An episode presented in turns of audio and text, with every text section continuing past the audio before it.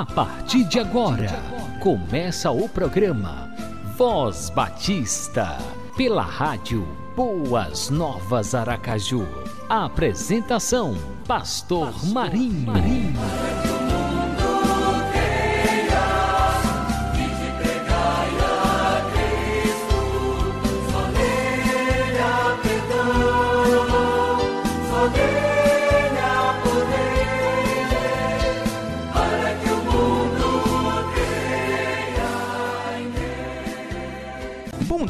Você que está conectado na Rádio Boas Novas Aracaju. Estamos começando mais um programa Voz Batista. Shalom Adonai Shalom. Que a gloriosa paz do Senhor Jesus esteja sempre presente na sua vida. É sempre bom contar com a sua companhia, com o prestígio da sua audiência.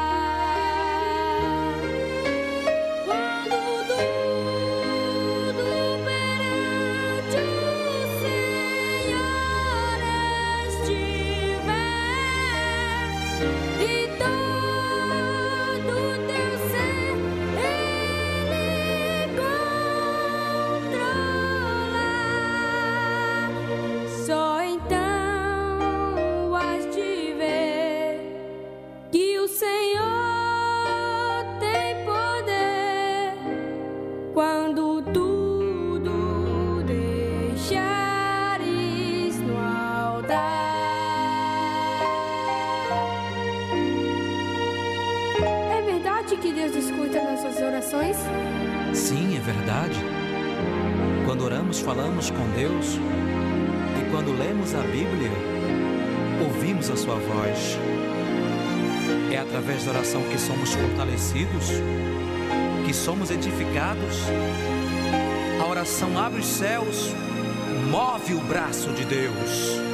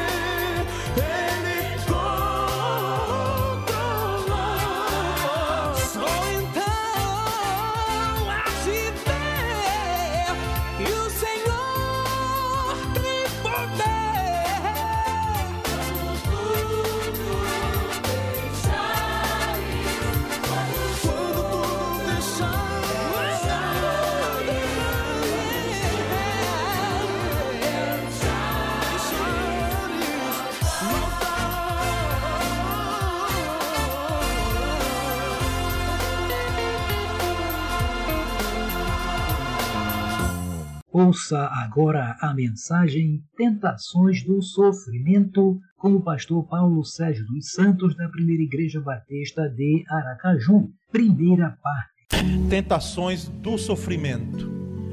E eu peço a sua companhia comigo, tá certo? Não viaje, que a sua mente não vá em outro local, embora a gente tenha essa capacidade mental, né? Poder ir em casa agora, ver como ficaram as coisas, e no amanhã, e no ontem. Então fica aqui no hoje. Tá bom? Fica aqui comigo, me acompanhe nessa palavra ministrada. Irmãos, na realidade o ser humano está sujeito a inúmeras tentações. Crente, não crente, evangélico, não evangélico, qualquer credo. Tentação, nós estamos sujeitos há inúmeras, tá certo? Inúmeras tentações. E quando nós falamos isso, geralmente a gente vê o tema tentação ligado às questões morais, éticas, não é? A, aos pecados, como nós chamamos, ou a possibilidade de pecar, porque eu inclusive que gostaria de lembrar que ser tentado não é pecado. Pecado é você cair na tentação, não é? Porque ser tentado todos são, inclusive até Jesus foi. Então não é uma questão de pecado ser tentado por nada. Não é? Agora, nós ligamos naturalmente tentação a esses aspectos, principalmente até as questões mais ligadas né, a sexo, a mentira. Parece que há um, mas é até menor do que a questão sexual. Enfim, eu não vou aqui delinear, mas o fato é que poucas pessoas talvez imaginem que existam tentações no sofrimento.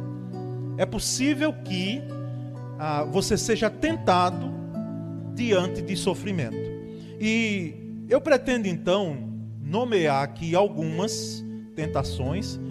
Por isso que no original da primeira ministração dessa palavra, lá cinco anos atrás, tinham as tentações do sofrimento. Eu tirei o as porque eu não vou dizer todas, eu vou dizer algumas. Não é? Então, a, aqui eu quero nomear, pretendo nomear e refutar, trabalhar com elas, é? através de uma, de uma palavra bíblica para cada uma dessas tentações. Dada essa palavra de introdução, nós vamos à Bíblia, tá bom? Vamos à Bíblia, está com Bíblia aí? Então veja a Bíblia aí, Tiago capítulo 1, versículos 13 e 14. Tiago 1, 13 e 14 nós vamos ler esse texto. Veja o que é que Tiago fala, é uma das cartas que nós temos como cartas gerais. Ele diz assim: Quando alguém for tentado, jamais deverá dizer: Estou sendo tentado por Deus. Pois Deus não pode ser tentado pelo mal e a ninguém tenta. Cada um, porém, é tentado pelo próprio mau desejo, sendo por este arrastado e seduzido. Então aqui é preciso pontuar de que tentação não vem de Deus. A fonte dela não é divina. Tentação vem do diabo. Deus, ele prova, provação vem de Deus. Tá certo? Faça uma diferença clara nisso. Provação, a origem dela é divina, tentação, a origem dela é diabólica. Para que a gente tentado não confunda tentação com provação. Às vezes é uma provação e a gente está dizendo, mas que satanás, né? que coisa do diabo. Não, irmão. É Deus mesmo querendo provar você. Não para que ele tenha nenhum prazer. Porque eu vou dizer de passagem que Deus não tem prazer na aprovação de ninguém. Para que? Ele é autossuficiente, todo-poderoso. Não é? Agora, ele nos prova para o nosso próprio bem dentre tantas outras lições do, da aprovação, tem o crescimento na fé, solidez, maturidade cristã, etc, etc. Agora, a tentação vem do diabo. Aí sim. E, e nós precisamos do discernimento. Quando é tentação e quando é provação. E Deus dá. Então, a tentação tem uma origem, segundo Tiago aqui, diabólica. Tá certo? E nós vamos talvez nos surpreender com alguns, algumas tentações aqui que a gente pensa que é apenas coisa da, do ser humano. é do ser humano, mas existe uma brecha que a gente pode abrir para que haja uma tentação.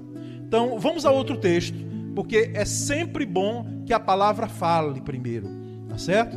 Nós temos que ouvir a palavra para que a palavra dê o norte da coisa para a gente poder andar. Primeira carta aos Coríntios 10, 13. 1 Coríntios 10, 13. Veja o que é que o apóstolo Paulo que escreveu essa carta, ele fala em 1 Coríntios 10, 13. Ele diz assim: Não sobreveio a vocês tentação que não fosse comum aos homens, e Deus é fiel, ele não permitirá que vocês sejam tentados além do que podem suportar. Mas quando forem tentados, ele mesmo providenciará um escape para que o possam suportar, não é?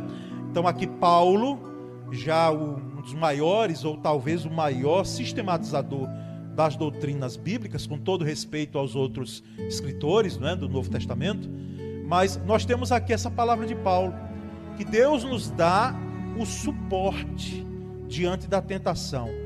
Não nos deixa ir ao léu, não. Ele nos dá o suporte para que nós possamos enfrentar a tentação. Inclusive, essa palavra escape, ela tem um significado mesmo profundo de saída, de, de poder lidar com a tentação de forma madura, de forma até poderosa, porque Deus nos dá graça e poder para enfrentarmos essas situações de tentações. E vamos a um último texto, texto que é Hebreus, capítulo 4, versículos 15 e 16. Hebreus 4, 15 e 16. Um último texto no início, né? Porque nós vamos ver outros, eu vou citando, os irmãos vão depois vendo aí.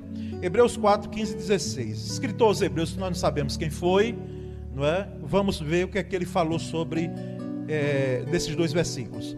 Pois não temos um sumo sacerdote que não possa compadecer-se das nossas fraquezas, mas sim alguém que, como nós, passou todo tipo de tentação. Jesus. Porém, sem pecado. Aqui está a grande diferença. Assim, aproximemo-nos do trono da graça com toda a confiança, a fim de recebermos misericórdia e encontrarmos graça que nos ajude no momento da necessidade. Então temos aqui essa palavra não é, de, do escritor aos Hebreus dizendo que Jesus foi tentado em tudo, não é, mas sem pecado e não deveria e não poderia pecar, embora aí nós temos não é, um outro comentarista desavisado dizendo que se foi tentado é porque havia a possibilidade de cair humanamente falando, não como Deus, mas como ser humano mas isso é um caminho que nós nem devemos pegar. Não é? Então, a, a, sem pecado, foi o cordeiro imaculado, tá certo?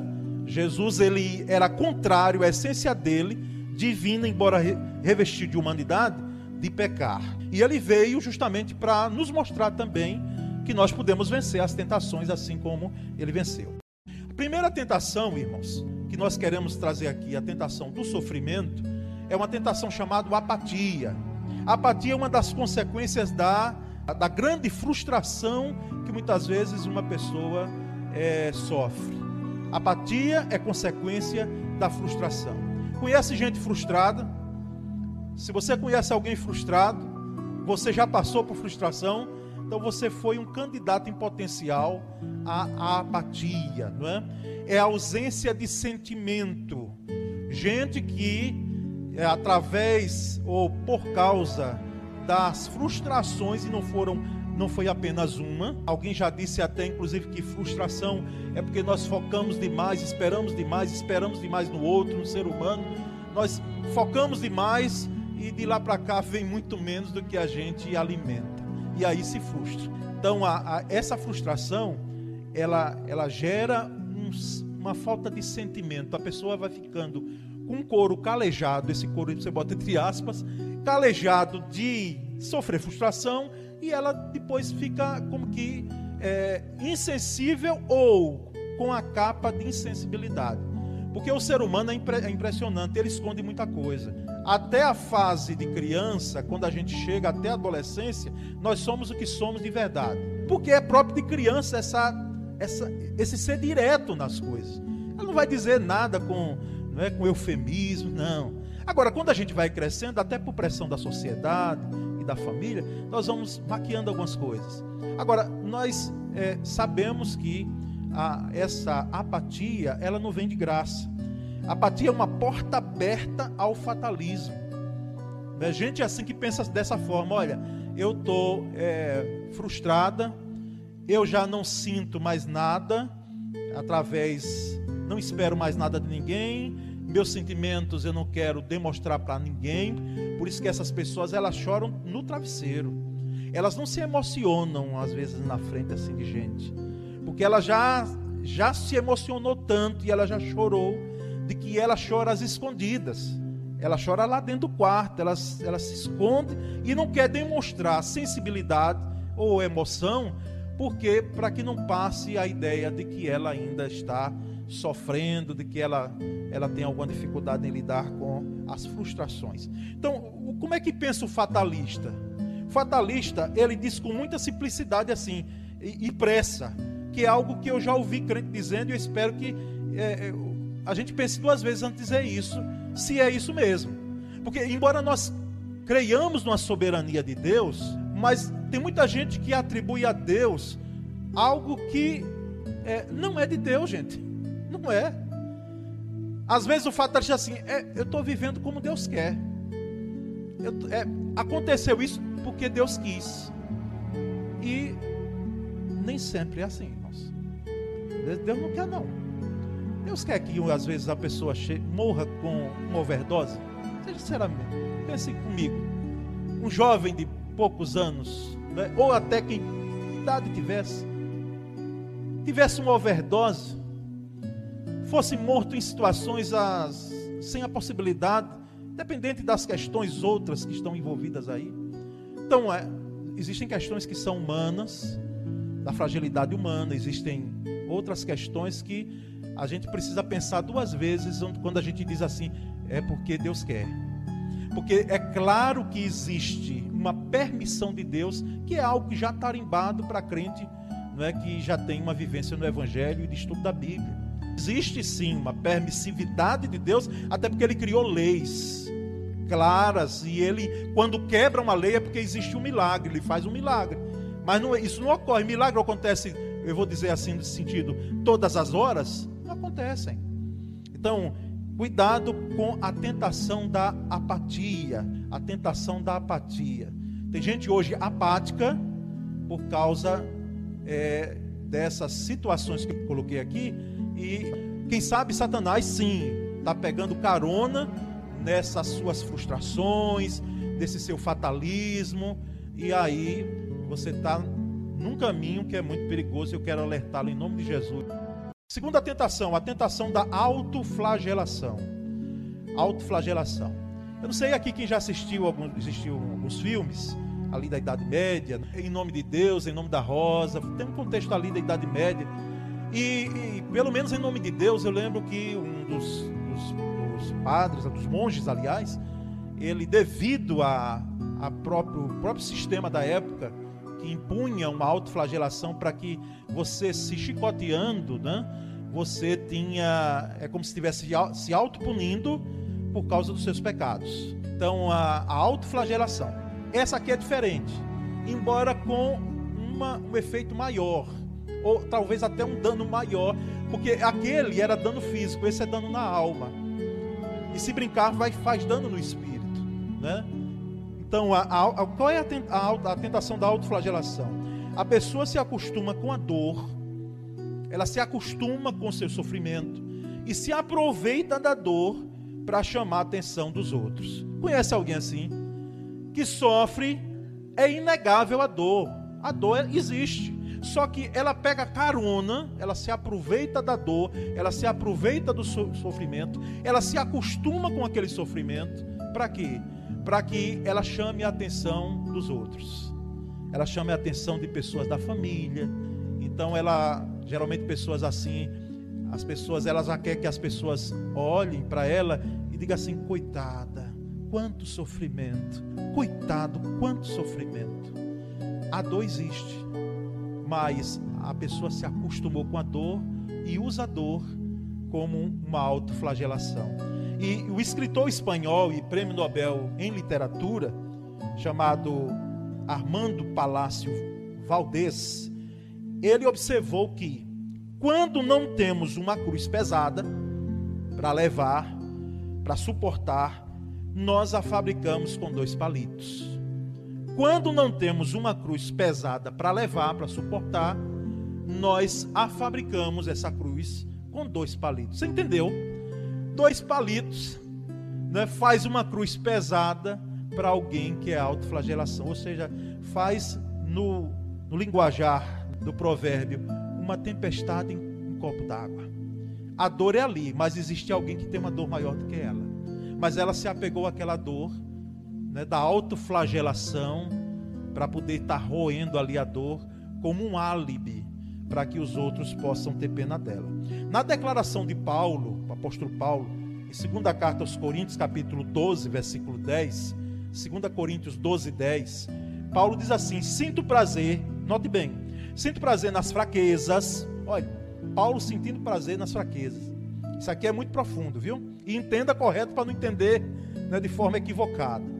Nas injúrias, Paulo sentia prazer, nas necessidades, nas perseguições, nas angústias, por amor de Cristo. Irmãos, aqui não há nenhuma ideia de autoflagelação. O contexto aqui mostra que o apóstolo lutou contra um espinho na carne, contra uma doença, uma enfermidade, e ele lutou quanto pôde. Inclusive, ele orou, pediu a Deus que curasse. Deus disse: Olha, eu não vou curar, vou lhe dar graça, não é? A minha graça te basta. Mas aqui não há, em hipótese alguma, alguém que possa advogar aqui a autoflagelação. Ou seja, Paulo sendo um masoquista, querendo sofrer, gostando de sofrer, se apegando à dor. Não, ao contrário, ele queria sair dela. Então, quando ele diz que sente prazer nas angústias, é porque o próprio, a própria resposta de Deus, a graça que Deus disse que daria a ele, isso aí o fortalecia o fortalecia. A graça é, era fortalecedora. Lembra dessa pregação sobre graça no tempo aí de, da pandemia? A graça é fortalecedora. Timóteo, disse o apóstolo Paulo, fortaleça-se na graça que há em Cristo Jesus. Então, irmãos, o prazer não está no sofrimento. Se você está sentindo prazer no sofrimento, tem algo errado com você, mas errado muito, não é pouco não. Se nós sentimos prazer em sofrer, nos alegramos com o sofrimento, você está precisando, como eu disse num vídeo que eu distribuí com os irmãos, no dia do meu aniversário, você está precisando ser internado, porque não está bem. Ninguém gosta de sofrer, nós não gostamos. Mas a questão não está no prazer no sofrimento, mas naquilo que o sofrimento produzia, ou pode produzir o que?